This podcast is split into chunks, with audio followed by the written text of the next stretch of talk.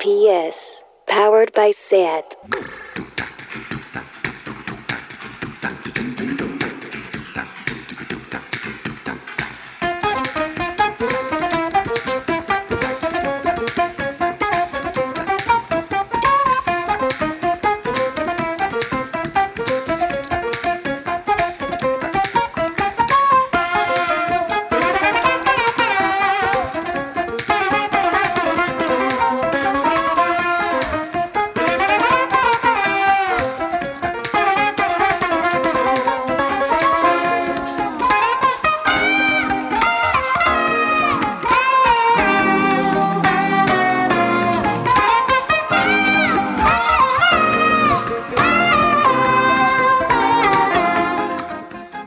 Bienvenidas a Tardeo.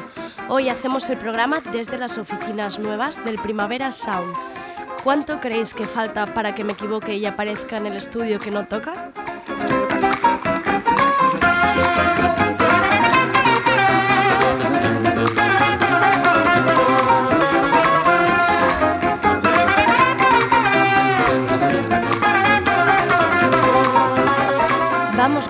Equipo al control técnico. Hoy tenemos a Rob Roman. Y hoy 10 de febrero es el cumpleaños de Sergi Couchard. No sé por qué, pero no está aquí. No entiendo cómo no ha querido pasar su cumpleaños conmigo aquí, mientras le hago comentarios inútiles sobre sus novedades musicales. En su lugar, después de la guillotina, tendremos algunos colaboradores habituales de Tardeo hablando de la gala de los Oscars y como Parasites, con ese doble premio a película de habla no inglesa y mejor película, ha conseguido que nadie acierte en su porra. Después tendremos al artista Lenais. Detrás está Nadia, que es música, modelo, poeta y diseñadora de joyas. Con tan solo tres, tres temas publicados en adelanto a su OP, que sale este viernes, ha conseguido estar confirmada para esta edición del Primavera Sound. A ver qué nos cuenta.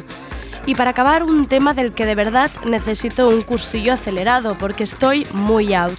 Hoy tendremos a Enric Luján en representación de la asociación sin ánimo de lucro críptica.org, que dan formaciones sobre seguridad y privacidad.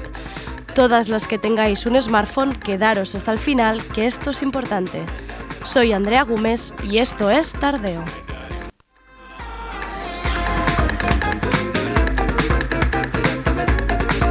Tardeo. Porque no se puede saber de todo.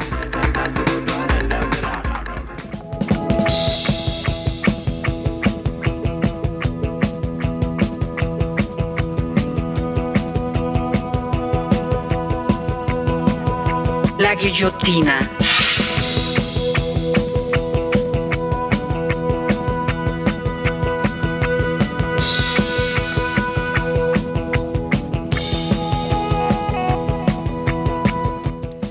Operación Triunfo me aburre, me aburre a más no poder. Cada año lo intento. No me gusta quedarme fuera de los hypes de Twitter y normalmente veo la primera gala.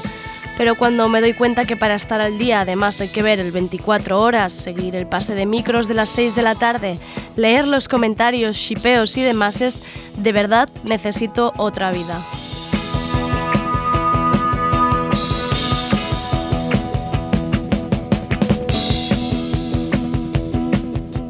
Lo que sí me gusta de Operación Triunfo son los comentarios agudos de la gente en Twitter. Al final no hay que estar al día para enterarte de lo que ocurre dentro de la academia, y más cuando la mayoría de tweets van acompañados de vídeos y capturas del programa. En realidad, si quiero estar al día con Operación Triunfo no es por la música, ni sus actuaciones, ni ese vestuario salido de Cuéntame cómo pasó. A mí me interesa para ver cómo se mueven, cómo hablan y qué piensan los jóvenes de ahora. No sé si este grupo de personas de entre 18 y 25 años son representantes de lo que realmente hablan los jóvenes, pero viendo un tuit de Todofoba se me ha quedado el cuerpo regular. Una cosa es, por ejemplo, Miki, concursante del año pasado, que siempre hablaba en femenino y que incluso a veces ese lenguaje inclusivo se hacía raro cuando lo practica un hombre. Lo otro es lo que se vivió durante una clase de interpretación con el actor Iván Lavanda. Esto es lo que ocurre cuando el profesor le pide que interprete una escena después de enterarse que la chica con la que se está liando es una persona trans. Y aunque me duela, que me duele, porque no, y yo... Y tú...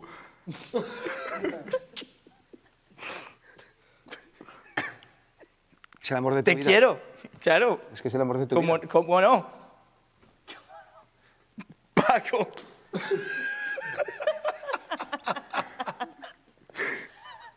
Pero tú quieres a Paco con locura. Si yo le amo, o sea... ¿Es así? Lo, lo que pasa que, claro, es que yo... No, claro. Es una cuestión de tiempo. Si eso se opera, ¿no? Que si no quieres, no. Paco, yo... uf. No solo es grave lo que hace uno de los concursantes lanzando este mensaje totalmente transfóbico, sino que a esto se suma que los compañeros se ríen y ni profesor ni nadie rectifica o frena esta situación. En realidad, en este audio todo está mal. El denigrar a alguien por sus genitales, la frase la belleza está en el interior, que parece sacada de un manual de autoayuda, y como si las personas trans no fueran bellas en su exterior, o llamar a alguien por su dead name, Paco, es decir, el nombre original que esa persona trans ya no usa. Ese Paco para muchas personas puede resultar muy doloroso. Y nada de justificarlo con que son jóvenes o que se trata de simple desinformación. No hay excusa para estos comportamientos, y más sin que un profesor revise y haga ver a los compañeros lo que está sucediendo. Si queremos tener un reality con una falsa academia de formación que instruye no solo música, sino también valores, hay que ser consecuentes con ello. Como bien, apunta Rubén Serrano en un tuit, la transfobia no tiene gracia y ser una persona trans no es un puto chiste. ¿Cómo duelen esas risas? Qué vergüenza de valores los de esta gente. Qué vergüenza los privilegios. Pues eso, los privilegios. Ojo con hablar desde lo alto.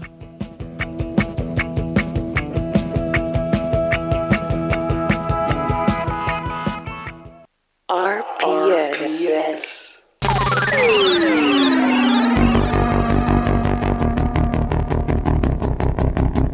Lo de la música.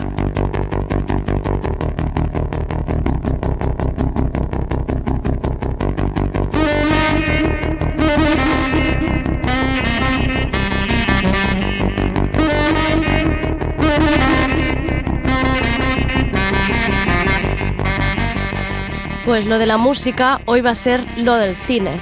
Este es el primer año que no me he quedado despierta para ver los Oscars, básicamente porque una ya tiene una edad, para venir trasnochada al trabajo y además que en las últimas ediciones siempre era un continuo de desilusiones.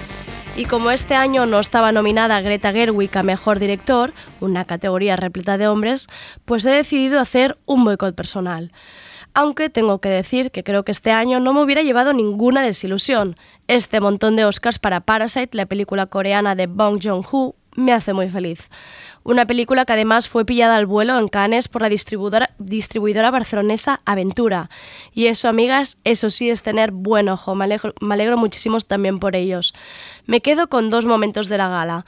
El primero, la cara de los directores, en especial la de Sam Mendes, cuando con un levantamiento de cejas ve cómo se le escapa el premio a su película 1917 como mejor director. Esa cara es un poema. Y el segundo mejor momento es esto que voy a poner a continuación, un nuevo capítulo para la historia de España.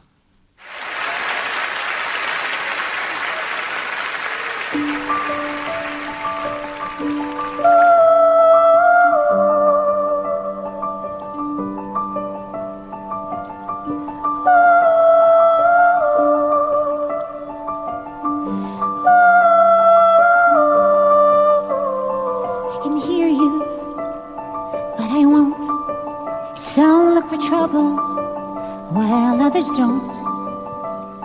There's a thousand reasons I should go about my day and ignore your whispers, which I wish would go away. Oh. Oh. You're not a voice. You're just a ringing in my ear. And if I heard you, which I don't, I'm spoken for, I fear. Everyone I've ever loved is here within these walls. I'm sorry, secret siren, but I'm blocking out your calls. I've had my adventure. I don't need something new. I'm afraid of what I'm risking if I follow you into the unknown.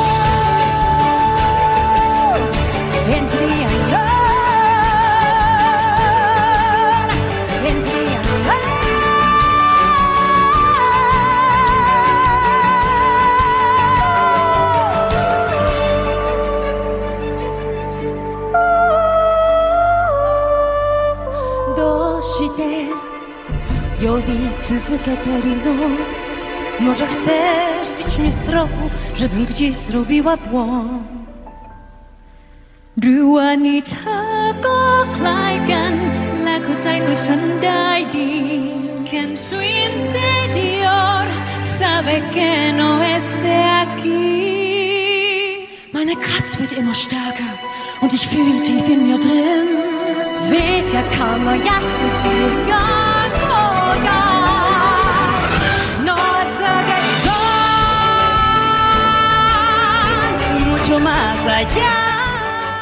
Pues ahí lo llevas, Bisbal, mucho disco de oro y mucha tontería, pero tú no has cantado en una gala de los Oscars.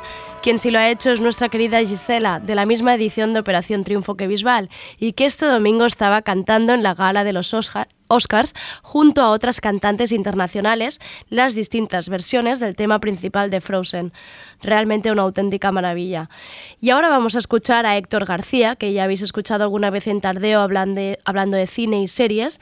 Lo podéis seguir en Twitter bajo el nombre Jackson5. Él sí que se ha quedado despierto toda la noche para seguir la gala. Vamos a escuchar su crónica. Hola, ¿qué tal? Sergi, Andrea, ¿qué tal todo? Eh, pues nada, yo estoy aquí un poco aún... Bueno, estoy bastante... Básicamente soy un zombie andante, he dormido tres horas y media por aguantar esta última e infame gala de los Oscars que me ha parecido... Ya ha sido el rizar el rizo de lo que es una gala aburrida. Es más, no tiene nada que ver, no, sé, no tiene nada que envidiar a los Goya en tema de infamia, más allá de que en los Goya pues siempre hay los momentos de vergüenza ajena de algunos actores españoles, cómicos y demás gentío de este que pulula por el cine español, pero bueno, la gala de los- la gala esta de de los Oscars ha sido terrible. Han sido tres horas y media infames, de dos a cinco y media. No hay ningún momento que recuerde remarcable. eh, los, que hasta los discursos de los actores han sido lamentables. Brad Pitt, que venía haciendo discursos divertidísimos, el de los Globos de Oro, el de los, el de los SAC, recuerdo. Esto ha sido una porquería. Es un poco así, venga, llego a la parte final, estoy hasta las narices de todo, ya dejadme en paz. Y digo que tontería me voy. Eh, tengo mi Oscar, he cumplido y adiós. Eh, el de Joaquín Phoenix, que fue un poco el mejor, para mí también es el gran nombre de la noche. Eh, bueno, es mi actor favorito desde hace muchos años eh, y para mí fue como si ganase un familiar, es decir, fue como también con el momento de DiCaprio, una cosa que esperaba desde hace muchos años y me hizo muy feliz. También el de Pite, pero a Joaquín Phoenix le tengo un cariño especial. Y sí, sí, me hizo muy, muy, muy feliz. Por lo demás, lo de Parásitos no puedo entenderlo, es decir, Parásitos es una película que ya tiene una categoría propia. El premio es estar en mejor película, eh, metida con las americanas. Es una grandísima película, me encanta, ¿eh? Pero además, yo, en mi opinión personal, ya había ganado pel- película extranjera. ¿Qué sentido tiene que ganen las dos categorías, película y película extranjera? Es que era absurdo. Entonces, estas. eh, en película extranjera se lo puedes dar a otra, y no digo al Almodóvar, ¿eh? se la puedes, porque me- una película que tampoco me apasiona a mí, pero se lo puedes dar a otra y, darle visibilidad y no tienes, ya que le vas a dar el premio gordo a Parásitos, es que me parece absurdísimo. Y mm, bueno, yo no entiendo tampoco que gane mejor película, creo que había cinco películas mejores, como Eres una vez en Hollywood, El Irlandés, Joker, De un matrimonio o 1917. Yo tenía claro que iba a ganar esta, lo tenía clarísimo, de hecho, eh, a mejor director y mejor actor, como había pasado, porque estaba siendo una carrera súper eh, predecible. Estaba ganando todos lo mismo, que si Laura Dern, eh, secundaria, Renée Zellweger, actriz principal, en detrimento de Scarlett, que para mí la, gran vencedora este año. Y en actor Joaquín Phoenix y Brad Pitt estaba pasando todo lo mismo y de golpe aquí se sacan de la manga esto de Bong Joon-ho como director y de y de mejor película Parásitos. De hecho, hasta lo de Bong Joon-ho lo puedo comprar porque sí que evidentemente el trabajo de dirección en Parásitos es importantísimo. Pero mejor película, de verdad, ¿eh? Eh, no sé si ha sido un poco también para llenar cuota, querer ser modernos, especiales, snobs, pero no sé, lo encuentro una meada fuera de tiesto. Y ya está, es que nada más, porque no hay nada más que me interesase. Bueno, me dio lástima que no ganase Thomas Newman por 1917, no sé cuándo le van a dar el Oscar a este señor, por la música. Eh, ganó Dickens, eh, su segundo Oscar ya, después de 30.000 intentos. Últimamente parece que ya quieren dárselo, tras Blade Runner eh, 2049. Aquí se han dado por el 1917. Aquel momento en el pueblo es increíble y ya solo por eso merecía el Oscar. Y ya está, es que, bueno, es lo que digo, no puedo destacar nada. Gisela, que estaba un poco allí como yo, mm, como es un poco, fue lo de, mm, ¿qué pinto de aquí? Pero bueno, mira, me alegro por ella, tía, es un poco la primera triunfita, primera española que ha cantado en un, que ha cantado en los Oscars. Eso que se lleva, aunque fuera un par de momentos y le pusieran como de Castilla. Eso me hizo mucha gracia. Eh, luego, nada, eh, lo de Maya, Rudolph, querían ser un poco Amy Poehler y Tina Fey y fue un poco la marca blanca. Luego lo de Steve Martin y Chris Rock tuvo el momento de Jeff Bezos, la bromita, pero poco más. El momento del Elton John, eh, al final un poco lo de Jane Fonda, también era como el año, la reivindicación, tal, contra Trump, bla, bla, bla. Eh, la meto aquí, ya que la han detenido varias veces a esta señora, que está guapísima, por cierto, con ochenta y pico años. Es alucinante la genética. Y nada, el Memoria me estuvo bien, empezó con Kobe Bryant y terminó con, con Kirk Douglas. Entre medias pues hubo Peter Fonda, gente muy conocida como Roger Hauer. Eh, ahora hace poco que murió Terry Jones. Eh, pero eso, es que nada más, es que nada remarcar, me parece una, una gala insoportable. Eh, de hecho, nosotros nos quedamos despiertos, yo y Biel, mi compañero de podcast de la Manaque, para hacer el podcast después y también tampoco hicimos durar mucho el podcast porque es que no teníamos mucho, mucho más de qué hablar, más allá de que no entendíamos lo del Oscar a mejor, el Oscar mejor, a mejor película, eh, que ganó guion original, que eso sí, por lo menos tiene sentido. He adaptado, por, ah, por cierto, que ganase Jojo Rabbit habían adaptado otra, una tontería, una, una, de las películas más sobrevaloradas de los últimos, de los últimos años, y es sobre irlandés y si una mujercita, si me apuras, que es una buena adaptación. Eh, no sé, en fin, una gala que para mí pasará absolutamente al olvido, como las últimas.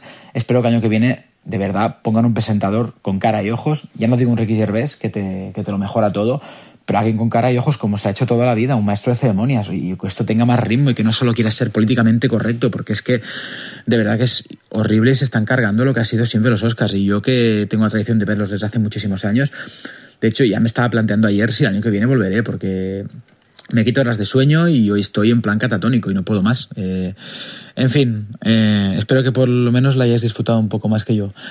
Y nada, un abrazo y antes de tardeo. Pues infame gala de los Oscars, así me gusta. Cualquier duda por haberme perdido la gala me la acaba de solucionar Héctor en tres palabras. Vamos ahora con Ainhoa Marzol o Jacodar en Twitter, que incluso nos habla de los vestidos.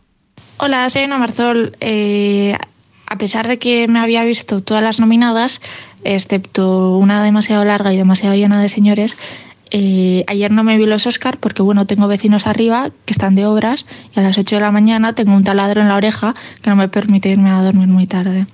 Entonces sí que he visto los resultados esta mañana y un poco así el panorama general. Y ha sido un poco sorpresa total lo de Parasite, ¿no? Que, que bueno, nunca había ganado una película extranjera el premio a mejor película y, que me alegro un montón, aunque me haya fastidiado todas las porras que había hecho. Pero eh, por lo demás, bueno, los premios un poco eh, que, que, sale como que Parasite ha sido para disimular que el resto es un poco rancio, ¿no? Mujercitas no se ha llevado ni el mejor guion adaptado, que, que, ya me imagino a los de la academia, hay un poco loquis intentando descubrir cómo era la línea temporal de la narrativa y tal, y, bueno. Y en cuanto a la gala, sí, los vestidos, a ver, súper regu, ¿no? Ni ha habido wows, ni ha habido cosas así muy cuadro, que, para eso invita a Lena Dunham, que por lo menos te hace la gracia ahí, ¿no? Eh, y las actuaciones, bueno, ya en el súper bien, eh, Eminem super bochorno, que como en serio se te ocurre invitar al único rapero blanco que hay, que, que los Oscars so White fueron como hace dos años. Y, y, además que está como en una época de su carrera que, que, ni es retro ni es revival, que es solo como así un poco carca, que bueno, que lo entiendo un poco por el público, ¿no? Y nada, eso, que, que espero que todos los asistentes uh, al salir de ahí les dijesen a sus chofers que, que muy bien, por lo menos, ¿no? Me encanta este final de Ainhoa y sobre todo su visión de la gala. No olvidéis nunca preguntarle a la gente más joven que tú qué le ha parecido cualquier show o evento, porque claro, si encima de aburrida es una gala carca, apaga y vamos. A pesar de este tufo antiguo, Alejandra Párez, periodista de, de Lara y que suele estar en nuestra mesa de tertulia de series, destaca que con el premio a Parásitos se han roto muchos esquemas. Hola, soy Alejandra Pales. Eh, bueno, de esta última edición de los Oscars eh, creo que se ha comprobado que por primera vez quizás en su historia eh, la Academia de Hollywood se atreve un poco a, a salirse de, del clasicismo y de, sobre todo del conservadurismo ¿no? y apostar por una película eh, que no es de habla inglesa como es Parásitos, que es unánimamente considerada una gran película y seguramente la mejor película de las que estaban nominadas este año y, y atreverse a salirse un poco del encorsetamiento que tiene. Quizás lo que más me ha sorprendido o, lo que me hubiera gustado ver, por ejemplo, me hubiera gustado ver un, discurso reivindicativo por parte de René Zellweger, eh, que ha sido súper machacada durante los últimos 10 años y yo quizás quería pues un discurso en el que ella pusiera en valor un poco su persona, ¿no? Después de estar, de ser tan criticada y denostada siempre por cuestiones físicas, no tanto por, por su trabajo y a menudo hasta ridiculizada, pues me hubiera molado que, que pues hubiera dado un golpe sobre la mesa y el discurso me ha parecido bastante estándar, flojo de mm, dar las gracias a tu representante familia y a los sospechosos habituales, ¿no?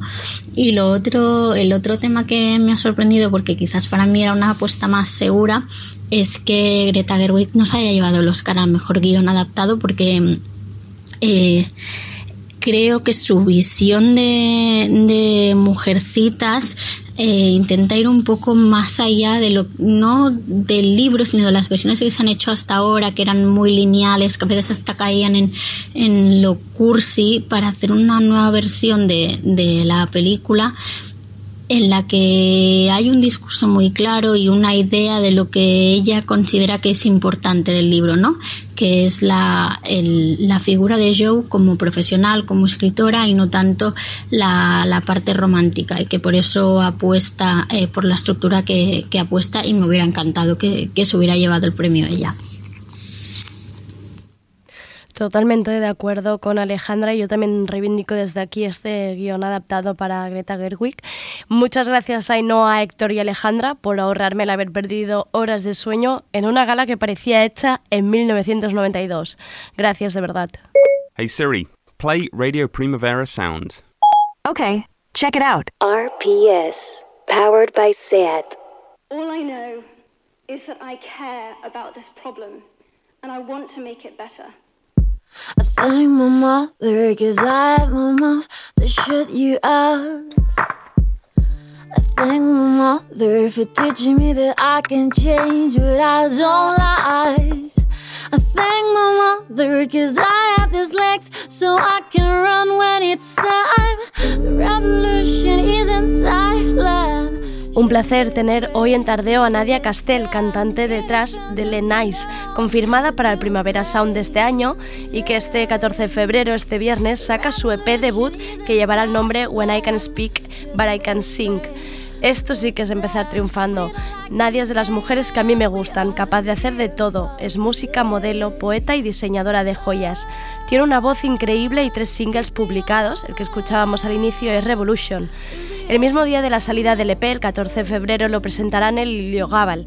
Así que si os gusta, apuntate esta fecha y nadie mejor para hablar con ella que nuestra querida Marta Salicru. Hola Marta, hola Nadia, ¿qué tal estáis? Hola, muy bien. Hola Andrea. Oye, yo tengo mucha mmm, curiosidad, Nadia, por de dónde sale esto de, de Lenais. Este, Lo hemos dicho bien, porque luego he pensado, quizá no se pronuncia así. Lenais sí es, lo que pasa es que es Naida, no Nadia. Eso Ay, sí. Naida. Os corrijo ahora al principio. Ya Vale, ya está. Eh, no pasa nada porque es muy común. no es mi nada. don, es mi don inventarme los nombres, te lo juro. Siempre lo hago. Pues Lenais salió un poco de una mezcla de mi nombre. La gente me llama mucho Nai, sobre todo mi hermana me llama Nai Nai. Y era como, quería utilizarlo porque mi marca de joyas ya se llama Naida C. Castel, entonces era como demasiado y, y le encontré ese toque francés. A mí me encantaría hablar francés, siempre lo digo, no lo hago, pero me puse un nombre así un poco afrancesado. Salió en una caravana con mis amigas haciendo esbozos y me dijeron, ay, la Nice parece un poco así del barrio, dice, ponle le, que es... Y al final salió, pero es como un poco, viene de mi nombre al final. Pero buscabas también un poco el, el- el juego de palabras con, con Sí, nice. Sí, luego me hizo mucha gracia el poder decir, hola, I'm nice, un poco así. Y luego busqué en francés, alguien me comentó que significaba la, la nacida, ¿no? Y Ajá. era como, Ah, claro, Lené. todo este proyecto salió un poco de reencontrarme conmigo, así que me pareció como perfecto, luego como que se unió todo así. De una caravana con amigas y al final ¿Ah, sí? acaba todo ligado. Esto es maravilloso. Cuéntanos esto de este, de este renacer, porque justo también te iba a decir que, claro, tu música tampoco no es... Es, es decir, es nice porque es, es agradable, pero, pero tampoco no, no me da la sensación que busques hacer algo complaciente. O sea, mm, en este, en este EP que ya hemos podido escuchar entero, mm, vamos, que metes un poco el dedo en, en la, en la llaga, ¿no? Cuéntanos, pero Sí. no, no me avanzo, que siempre te, te tiendo a hacer como dos preguntas a la vez. Sí, es como es un EP que sale un poco de las entrañas, ¿no? De cosas que yo no entendía, que no sabía cómo explicar. De hecho, el título del EP no lo busqué, sino que yo cuando abrí el Instagram eh, puse esta frase, porque fue como abro este Instagram, pondré cómo me siento, ¿no? Mm, Voy a empezar a cantar cosas que he hecho que nadie ha escuchado aún.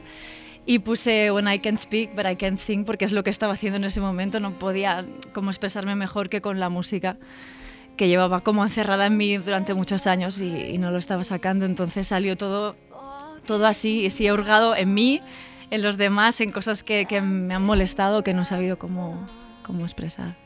Porque entonces em, creo que tú tienes formación clásica, pero llega un momento en el que te, te desencantas un poco de la, de la música y después vuelve. ¿Cómo- cómo- vuelves. ¿Cómo ha sido un poco? ¿Cómo fue este sí, proceso? yo estuve en conservatorio desde los ocho años, empecé a tocar el violín y, y bueno, sí, era como una extraescolar más, ¿no? A veces vas, tienes que hacer lo que te dicen, yo quería tocar la guitarra eléctrica, quería inventarme canciones, no me enseñaban eso, me enseñaban lo clásico y siempre he sido de, no, pero yo quiero, quiero hacer esto y fue como de capa caída, ¿no? Claro. Como que mi... Era más una obligación, me olvidé un poco de lo que me gustaba de la música, ¿no? Y, y lo aparté un poco. Entonces empecé a tocar la guitarra, pero como un poco para mí, eh, dejé el conservatorio, cantaba para mí, literalmente que nadie me escuchaba. O sea, cantaba cuando no había nadie en mi casa, porque me daba vergüenza máxima, era como, como algo muy mío, ¿no? Y, y eso, y así fue, no sé. Y este renacimiento, por eso, ¿cómo, lo, cómo te atreviste a, a- a eso, a empezar a, a cantar cuando sí que, para que te escuchase la gente? Pues fue algo como muy primitivo, me, me sorprendió hasta a mí, ¿no? Fue como, necesito hacer esto y, y no me sale de otra forma. Empecé a escribir, cosa que yo nunca pensé que haría, no pensé que empezaría a escribir cosas, poesías. Era como muy nuevo en mí, pero era como una necesidad. Me levantaba por las mañanas, por las tardes, me sentaba en el suelo, tenía el, el piso hecho un poco en la papelería y... Y fue así, fue muy natural. Y empecé a probar acordes con los primeros como poemas y cosas que escribía y me iban saliendo las cosas, así. Ojo de, ojo de pasar de estar en casa que no te escuche nadie al Primavera Sound. O sea, has, has hecho la reflexión, ¿no? Espero que la hayas hecho. Sí, un poco Porque cagada. el, el salto es fuertecito, ¿eh?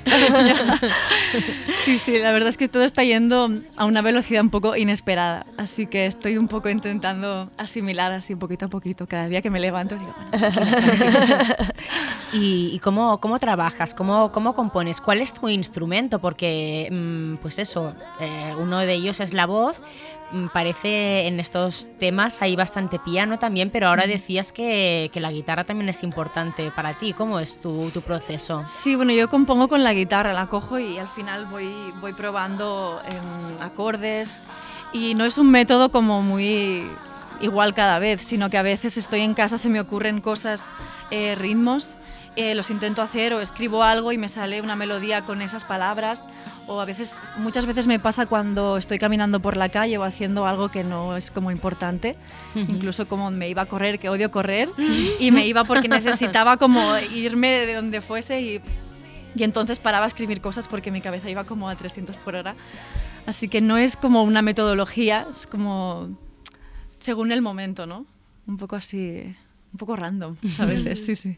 ¿Y el sonido que, que, has, que estás encontrando de momento? No, no sé si, si tenías una idea en la, en la mente o, o cómo lo estás encontrando, este sonido. No, lo estoy encontrando un poco paso a paso, la verdad. Eh, con Aleix, que es el productor de Loop, eh, estoy trabajando con él mano a mano y muchas veces yo, yo le digo, eh, quiero probar esto, quiero probar lo otro y él me deja hacer cualquier cosa. De hecho, en el EP hay cosas muy extrañas como una pandereta rascada, que yo tengo el vídeo incluso rascando la pandereta, una botella de chivas, porque yo me gusta mucho como mezclar cosas que te devuelvan a la realidad, como sonidos muy orgánicos, que parezcan un papel. Me gusta que dentro de lo electrónico que puedas poner haya esta parte como muy tangible ¿no? en la canción. Y es como que hay cosas, sé un poco lo que no quiero, a veces y lo que quiero lo voy probando, ¿no? Vamos haciendo así un poco de, estamos encontrando el sonido que al final mm, estoy muy contenta de este EP porque me siento muy yo, muy identificada y no sabía cómo sonaría yo, ¿no? Es un poco, es como muy sorprendente para mí también.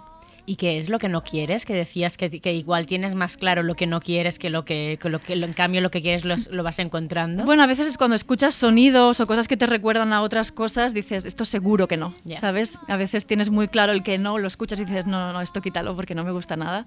Pero a veces lo que te va gustando lo puedes ir probando, ¿no? Y dices, bueno, esto, esto sí a lo mejor, o esto, ¿sabes? Que supongo que es bueno el saber por lo menos que hay cosas que no.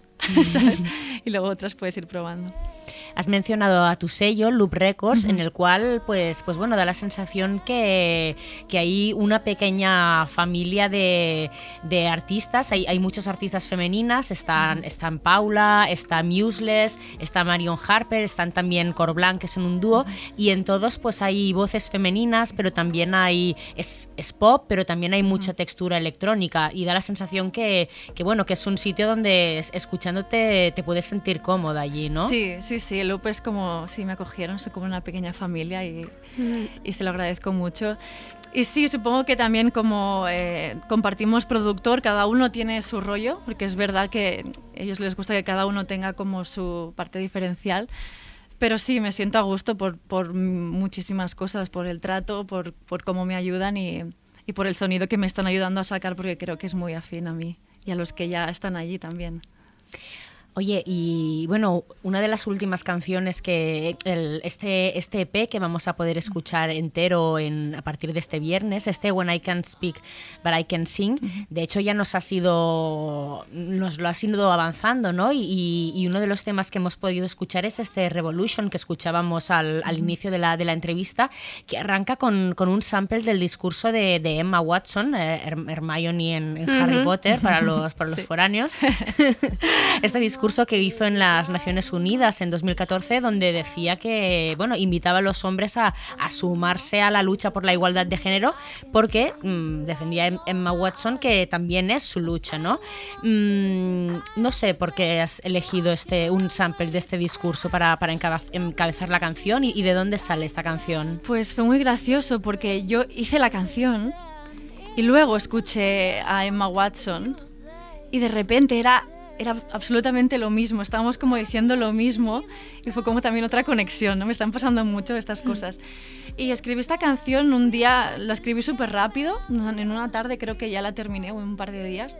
Y fue porque me pasaron una serie de cosas que ya me vienen pasando muchas veces, pero ese día se multiplicó como mil cosas que, que me parecía que por el hecho de ser mujer yo no podía entender de esto, o no podría hacer esto, Ujú. o alguien por la calle me dijo tal y pensé, no puedo más, hoy, hoy es el día. Y, y me salió esta canción casi como como un grito, la canción es como un poco para yo pensaba que, que sería más para mí que para los demás, que al final no la terminaría como grabando y a la gente le encantó, la canté en un, en un concierto así en plan, he hecho esto, no la ha escuchado nadie y todo el mundo me decía, esa canción me ha encantado y lo que has dicho y no sé qué. Y al final se convirtió un poco en que la gente decía, y es que yo pienso igual, es que esta canción es muy necesaria, es lo que me han estado diciendo hasta ahora, desde que salió. Y, y nada, eso, al final em, escogimos el- este trocito porque me pareció también muy adecuado y porque escuché a, a Emma Watson y dije, no puede ser que sea tan perfecto ¿no? este momento ahora.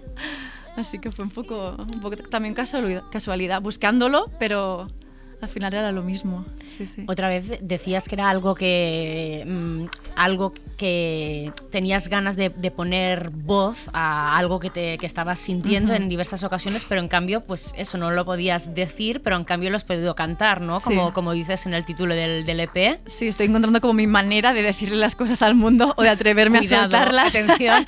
cuidado, Cuidado con Lenais, que estamos empezando a soltarnos. empezando a De soltar. nice nada, ¿eh? Yo creo que hay que ir, hay que ir esto. Oye, y, el, y en el videoclip, pues claro, lo, lo, coprotagonizas al, al lado de tu hermana y de, y de tu madre, y además sí. lo habéis filmado con un, con un equipo todo formado por, por mujeres. Sí, también están mis abuelas por ahí en las Ay, fotos. qué si pudiesen estar hubiesen dicho que sí, seguro. Eh, pues sí, hicimos todo este vídeo eh, con un equipo de mujeres, más que nada como...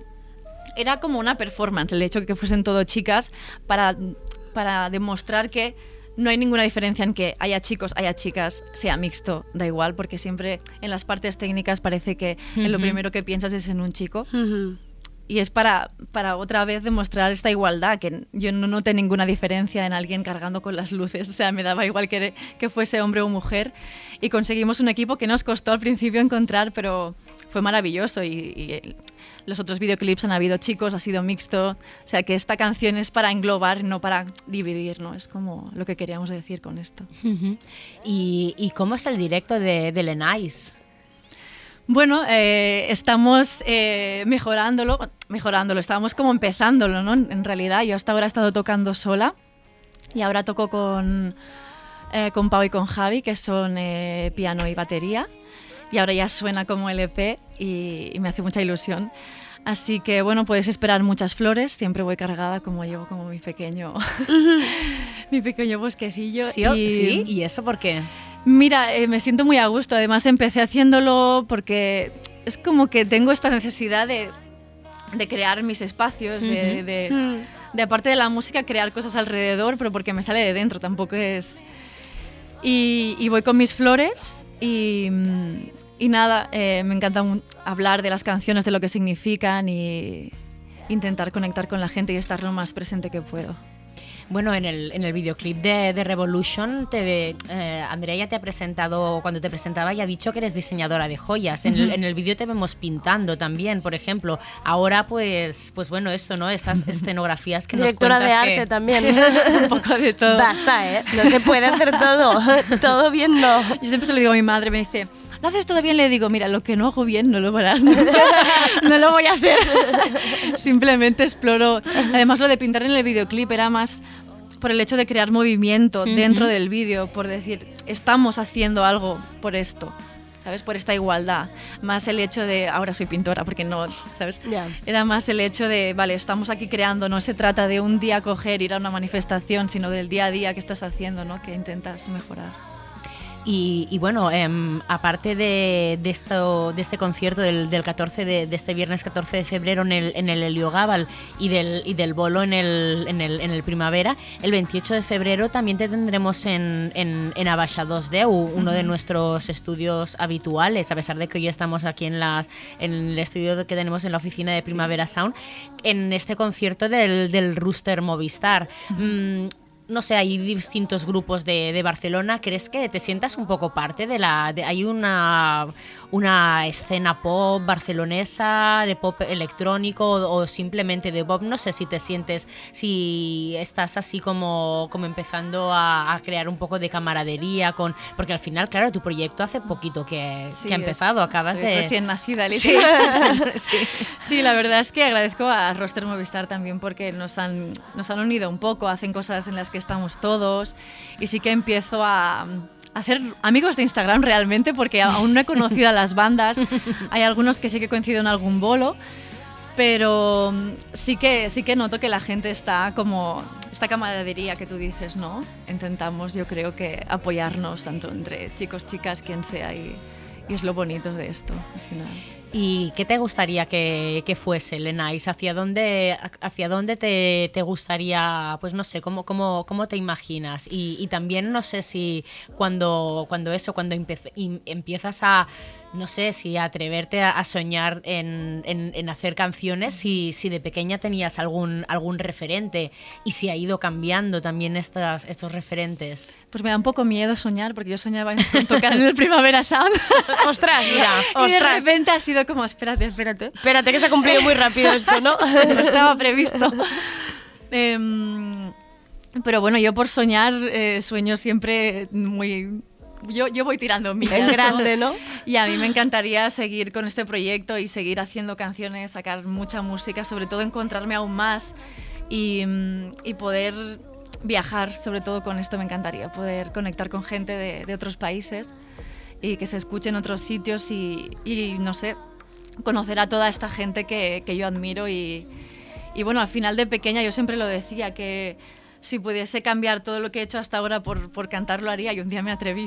Bueno, al final... Pero no, de pequeña no tenía unos referentes muy claros, yo escuchaba mucha música negra, tenía este CD que se llama Women One, Women Two y escu- escuchaba a Tony Braxton, ¿sabes? Era este, este el rollo, pero, pero no era un referente que ahora tenga, sino Fue, siempre estaba escuchando música, pero era diferente, supongo que al ser más pequeña también. Ha ido, ha ido evolucionando la cosa. Sí, sí. Pues muchísimas gracias por venir hoy a Tardeo, muchísimas gracias Marta por esta entrevista maravillosa, por conocerte. Eh, tienes un discurso precioso. O sea, si aparte de también haces bien esto, eh, basta, te lo digo yo, basta, porque no puedes, no, no puedes hacerlo todo bien. Y nos vemos este viernes en el Yogaval, en Abasha 2, el día 28 de febrero y en el Primavera Sound de esta edición. Estaremos ahí en primera fila aplaudiendo. Y recordamos que también sale el EP este viernes. Eso es. Pues muchísimas gracias a las Gracias, dos. chicas.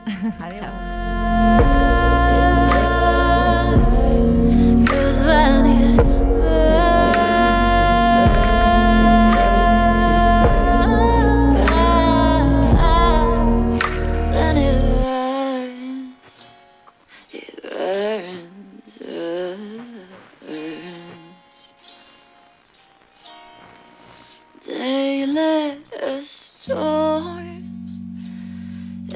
and let out body on getting under the skin, rich in bones, touching brains, let me. Understand while it hurts, it kills,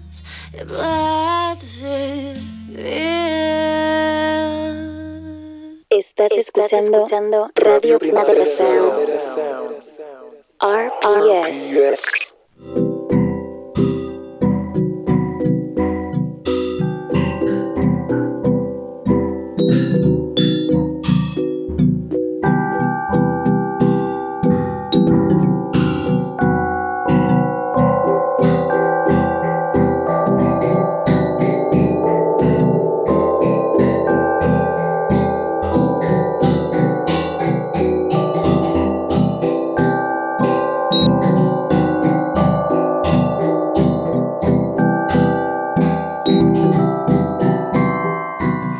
Tenemos en Tardea un tema que me apetecía mucho tocar, a pesar de ser algo de lo que domino muy poco. Para ello tenemos hoy en la mesa de Tardeo a Enric Luján, experto en tecnopolítica, privacidad y seguridad. Llegué a él porque forma parte de Críptica, una asociación sin ánimo de lucro que se constituyó en 2015 para ofrecer formación sobre privacidad. Desde la asociación hacen talleres y charlas sobre seguridad y privacidad y han publicado en formato digital y EPUB el libro Resistencia Digital, un manual de seguridad para nuestros smartphones. Podéis ir al Twitter de y ahí encontraréis el enlace. Es además gratuito. Hola Enric, muchísimas gracias por venir. Hola, gracias por la invitación. Em, voy perdidísima, entonces tú me lo tendrás que explicar todo como si fuera una clase, una clase de primaria. Pero empecemos un poco a hablar de críptica, porque me parece muy valioso lo que estáis haciendo y, y el libro Resistencia Digital me parece una auténtica maravilla. ¿Cómo surge la asociación? Vale, yo, yo diría, bueno, como tú has dicho, surge en el año 2015. Entonces la peculiaridad de Críptica es que nace como para intentar ofrecer formación de privacidad para gente precisamente que no es técnica ni, está, ni está especializada en temas de seguridad. Lo que nos encontrábamos era que los discursos más frecuentes lo que hacían era simplemente dar asesoría técnica para gente que ya sabía eh, esas herramientas o cuáles eran los procedimientos a seguir, ¿no?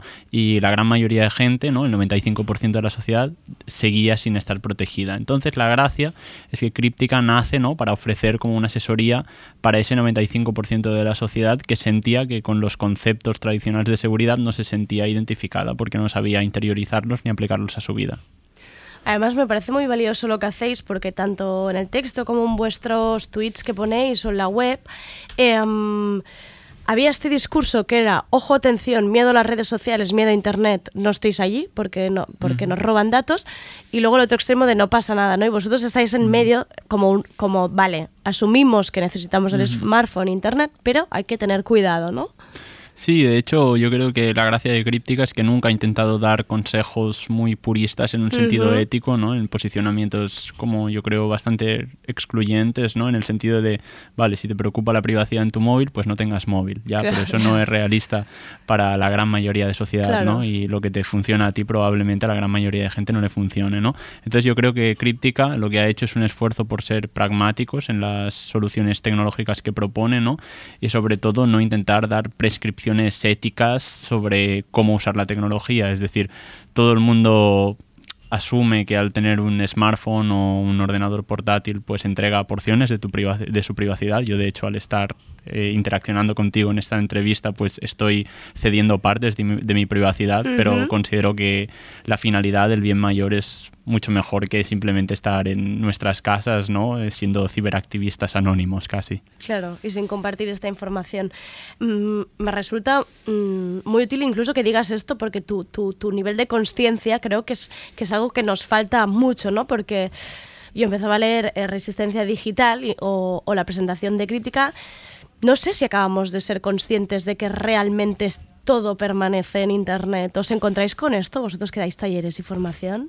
Bueno, yo lo diferenciaría generacionalmente y al menos eh, mi generación, yo al final nací en el año 91, críptica más o menos vuelta alrededor de ese año.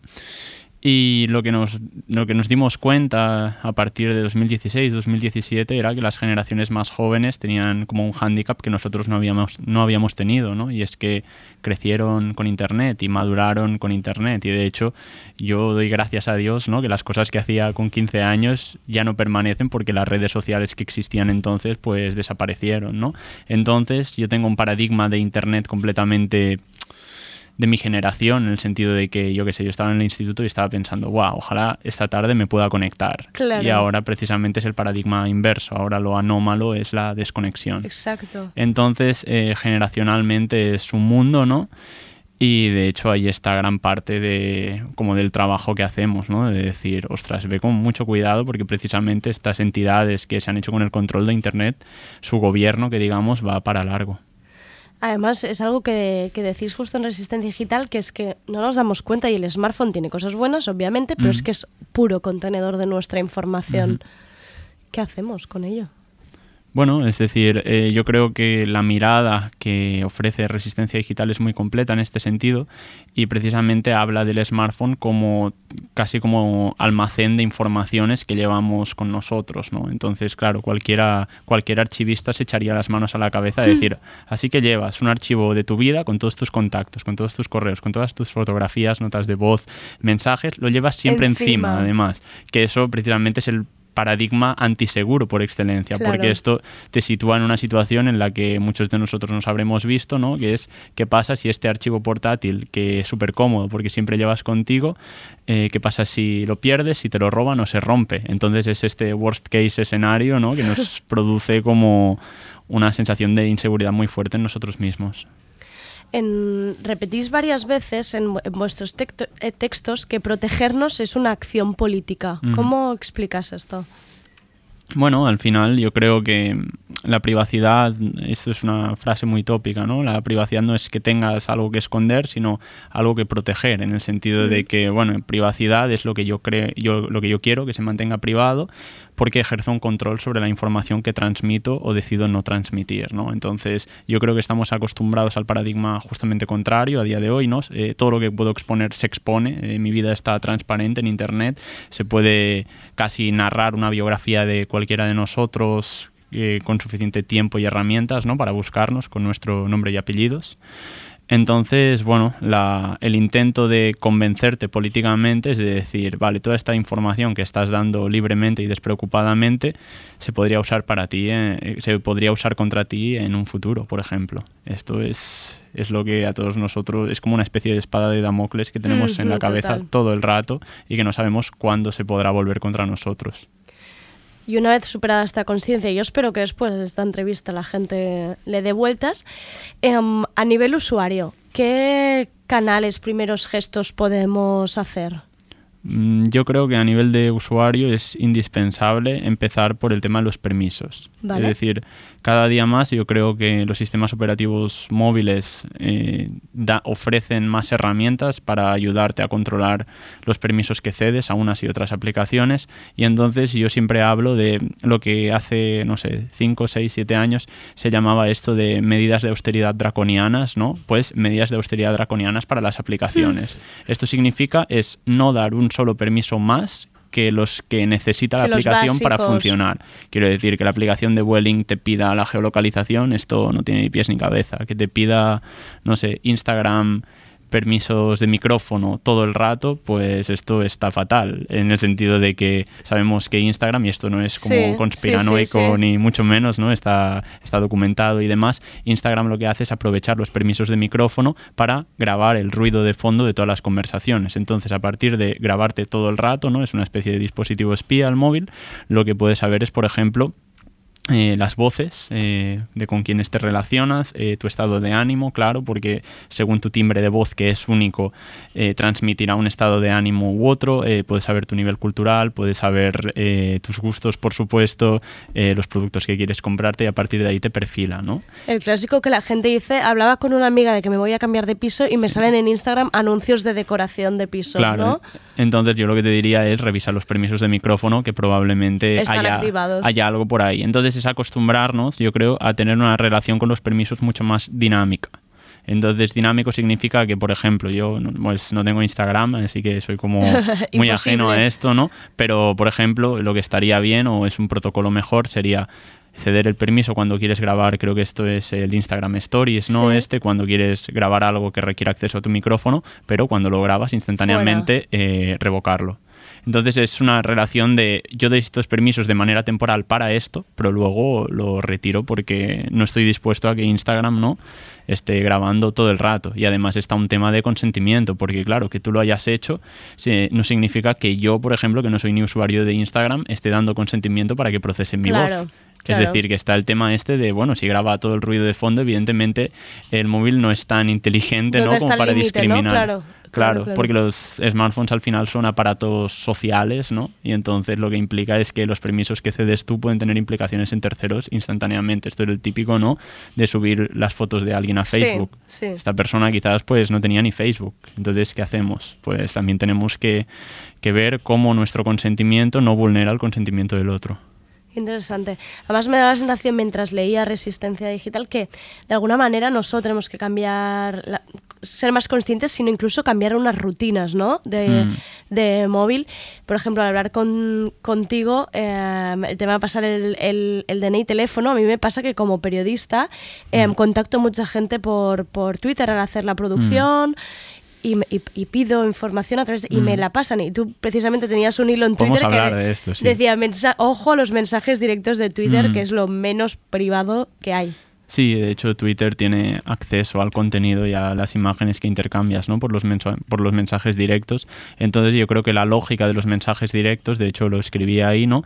debería ser usarlos para pasar rápidamente a otra plataforma que sí sea segura, si esté cifrada. En este caso, eh, comunicarse, por ejemplo, por WhatsApp es mucho mejor que simplemente eh, soltar los datos en crudo ahí en Twitter. vale Entonces esto es el protocolo, el protocolo que hago yo habitualmente con periodistas a los que no me importa dar mi número de teléfono, porque Ya. luego está la capa de seguridad que es no quiero ni siquiera dar mi número Claro. de teléfono, porque eso nos ha pasado a todos, ¿no? Es decir, cada cuánto cambiamos el número de teléfono en nuestras vidas, pues yo creo que lo cambiaré una vez o, O nunca. o nunca probablemente, ¿no? Entonces dar el número de teléfono significa dar mi identidad digital para los siguientes que 45 años.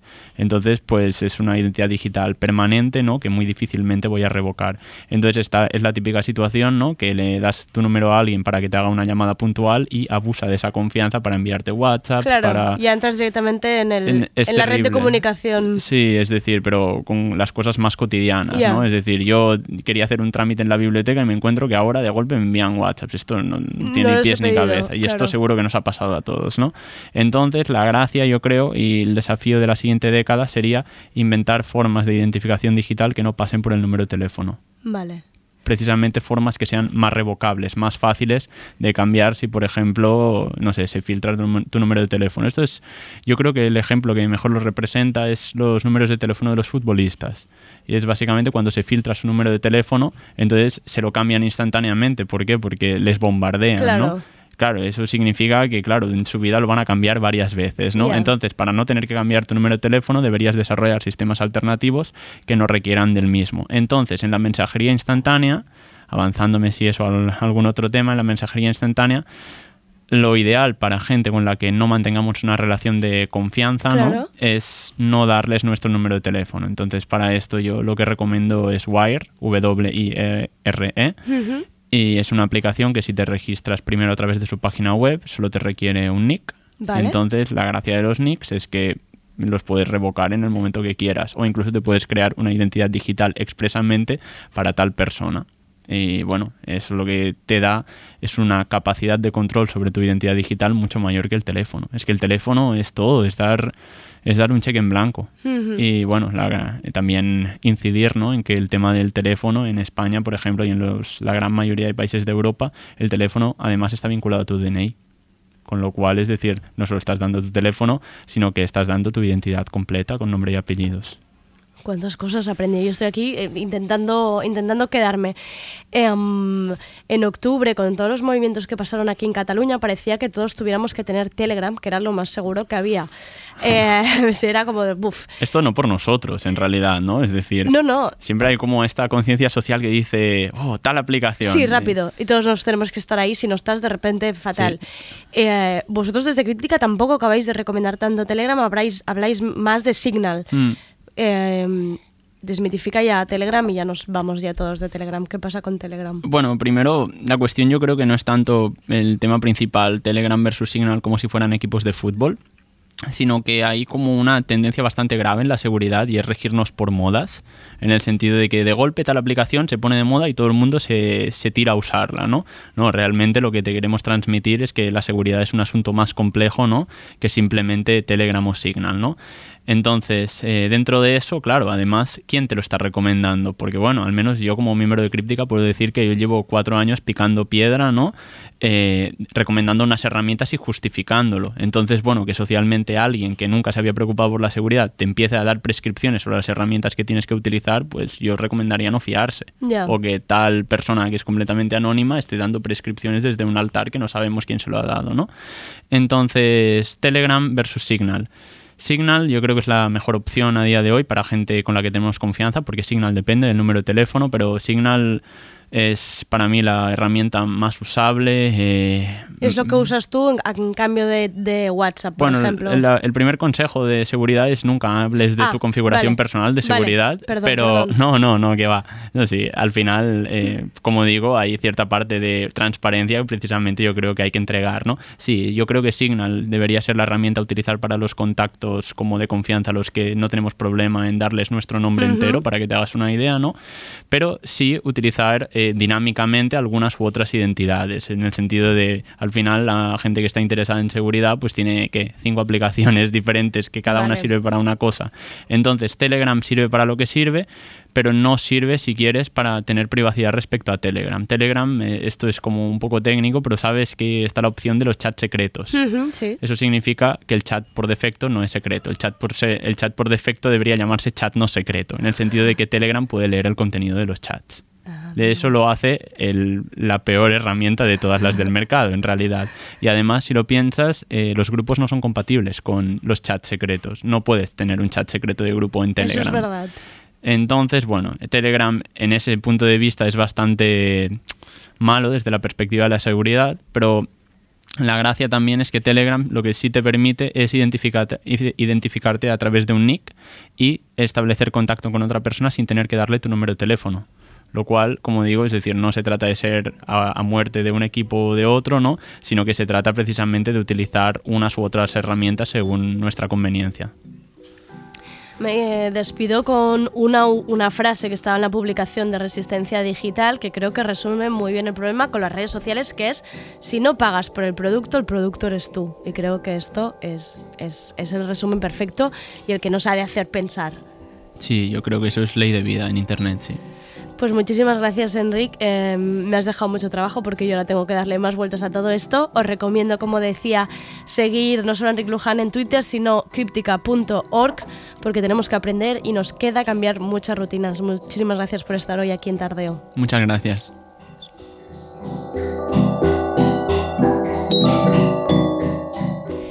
Y un aviso para mañana, el tardeo de mañana martes, no se emitirá en directo de 7 a 8 porque en su lugar se emitirá Marea Nocturna, un especial sectas que contará con la escritora Mariana Enríquez, autora de Nuestra parte de noche, premio Heralde de novela. Podréis encontrar el tardeo de mañana que tendremos a María José Yergo en las plataformas habituales de podcast. Muchas gracias por escucharnos.